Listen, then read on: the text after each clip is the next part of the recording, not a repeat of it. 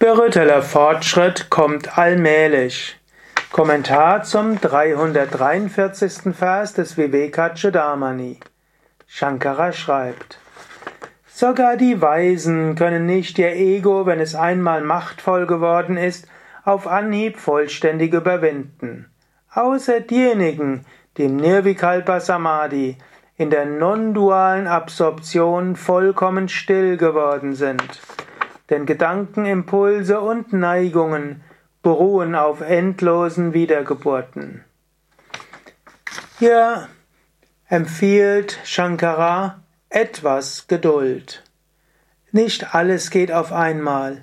Es dauert eine Weile, bis du spirituell wächst. Er sagt sogar die Weisen, also schon Menschen, die eigentlich schon länger praktiziert haben und die eine gewisse Einsicht haben, werden nicht auf einmal zur Verwirklichung kommen sondern es ist vielmehr so, spiritueller Fortschritt braucht seine Zeit.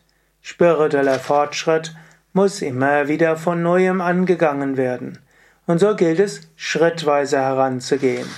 Er sagt zwar, wenn Nirvikalpa Samadhi erreicht hat, der wird plötzlich zur Verwirklichung kommen.